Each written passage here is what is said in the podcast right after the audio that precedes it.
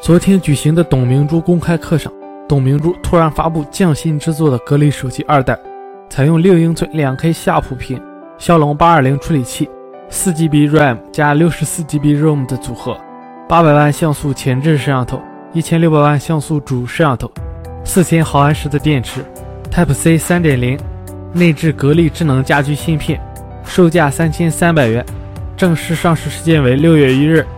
更懂你的手机来了。小米雷军开直播为产品提前预热。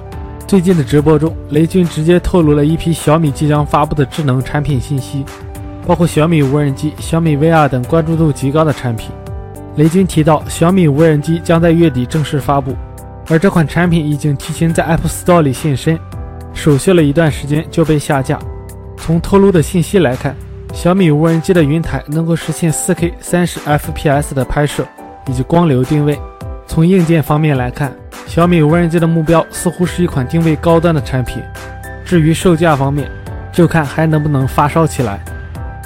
有网友再次放出了所谓 iPhone 7的真机谍照，其看上去与之前曝光的基本一致。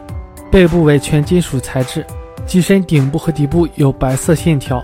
从照片的细节来看，摄像头继续凸起，而且摄像头的尺寸比 iPhone 6s 的稍大。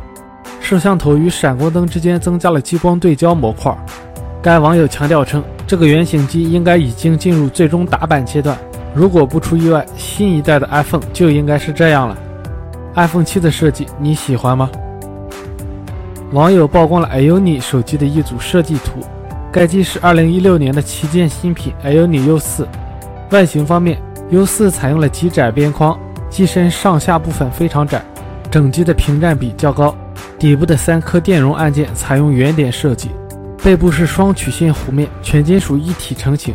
配置方面，U4 采用5.2英寸 1080P 下普屏，骁龙820处理器，4GB 或 6GB 内存，64GB 或 128GB 存储，1300万像素主摄像头，配备侧边指纹识别、USB Type C 接口等。